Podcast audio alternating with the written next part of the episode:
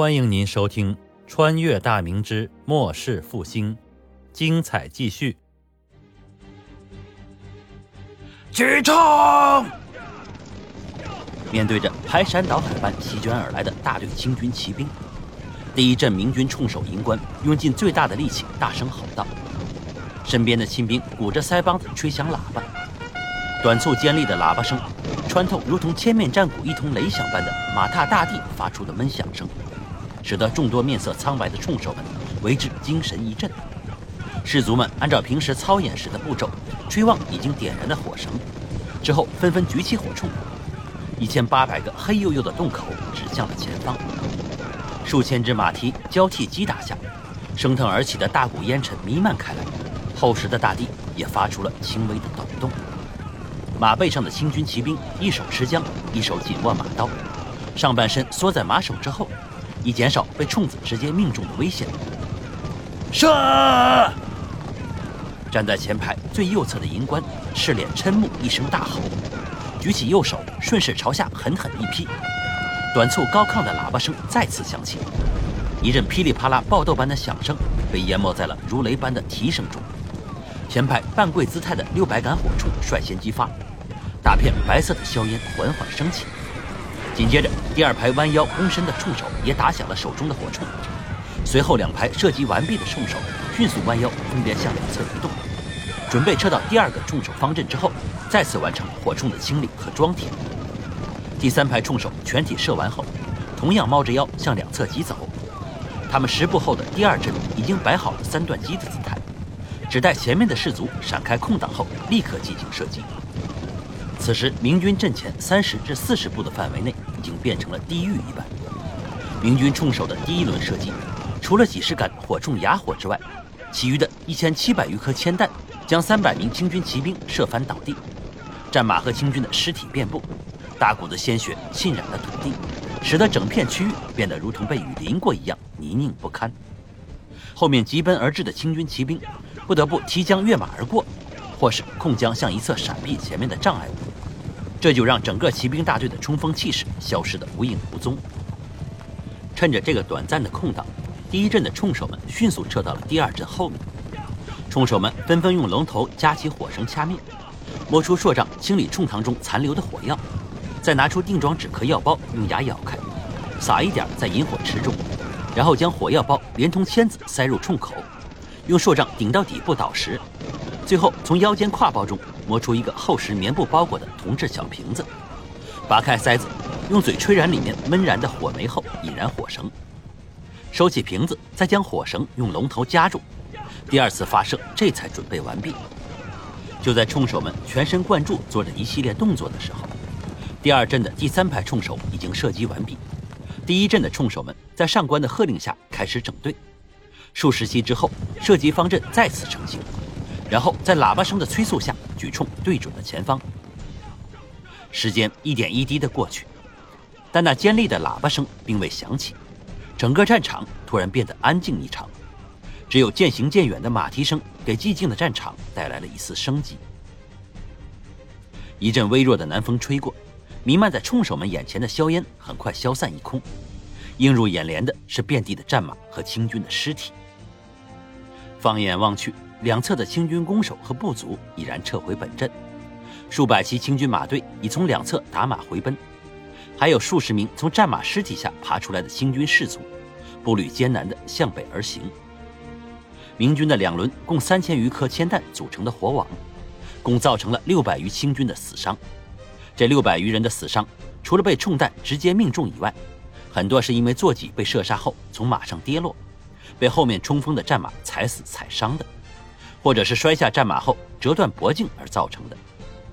周玉吉并未下令刀盾手上前搜索战场、收割人头。这种惨烈的场景下，即使还有不少清军受伤未死，那也已经是些累赘了。不如暂时留下他们的性命，让清军把他们搜寻回去，这样对清军的士气也是一种影响和打击。阿巴泰脸上一片木然之色，一直坐在马上的他，把刚才的一幕全看在了眼中。崇祯九年时。他曾跟随阿济格在昌平遭遇过类似的一幕，在他的印象里，如果没有大炮的掩护，单单是明军冲手，并没有如此可怕。只要能挨过火铳的连续射击，在明军来不及更换弹药的情形下，冲手只有被八旗士卒屠杀的份儿。但是刚才短暂而惨烈的一仗，让他的想象彻底破灭。明军这种阵型，比从前那种一排一排的轮换射击要更加先进。持续不断的火力输出下，没有任何生命能够存活下来，除非是用人命去填。可是八旗自身有限的兵力，很难去以命换命的方式与明军搏杀，哪怕一个换十个都不值得。民国有亿万人口，死伤再多也能征召到无数的士卒出战，而整个建州只有两百万左右的人口，能征善战的八旗士卒更是只有区区不到八万人，可以说是死一个少一个，短时间内根本无法得到有效的补充。归降的蒙古人与汉军旗的战斗力和战斗意志。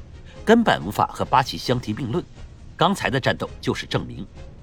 虽然死伤惨重，但明军的火铳已经打完，后面残存的骑兵若是胆气再壮一些，趁这个难得的时机驱马冲杀，那些明人的冲手还不是待宰的羔羊吗？只要和明人混战在一起，自己这边的不足趁势压上，这几千名人还能有多少活着的？可那群该死的蒙古骑兵，竟然被明人的火铳硬生生的打怕了。关键时刻竟然临阵逃跑，清点完战损后赶过来的格日愣心如刀绞一般。饶玉贝了，接下来该怎生是好？鸣人不光是火炮生猛，没想到火铳也是这般厉害。俺的手下两阵便折损了千余，这样下去可是不成啊！短时间内遭受如此巨大损失，这是他根本无法接受和面对的。骄傲的蒙古勇士。竟然连敌人面前挥刀的机会都没有，这哪里是打仗？这明明就是在送死！好了，本贝勒正在苦思怎样打破明军的冲阵。来人，派五百包衣去清理战场，不管活口还是尸首，全部抬回来。死了的战马也都拖回来，赏给那些奴才们吃顿肉食。在观望到明军冲手已经坐地歇息之后。阿巴泰强忍住挥鞭抽打隔日愣的念头，转而把话题引向了别处。下一步还是要借助蒙巴旗的地方多了，不能因为他语气不敬而惩罚于他。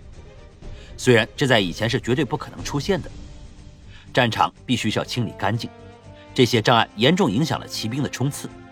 再说，能帮那股蒙古骑兵收尸，也是一种收拢军心的好法子。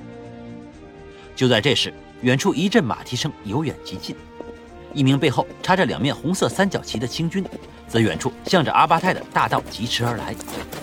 在距大道还有十余步的时候，勒住战马，翻身跃下，紧走几步，来到阿巴泰的面前，大先行礼后，大声禀道：“报，找预备了！成亲王命令奴才前来传令，征调三千马队前往清雍。”久经战阵的阿巴泰一听之下，便知道岳托那边同样遇到了麻烦，所以急忙问道。三千马队，成亲王那边怎样了？为何要调走这么多的人马？他这边两次败仗就折损了一千多的骑兵，要是再被抽调走三千，要想挡住对面上万明军的进攻，可就有些吃力了。回扰预备了，我军与明军接阵遇阻，其余的奴才不知。成亲王还有何吩咐？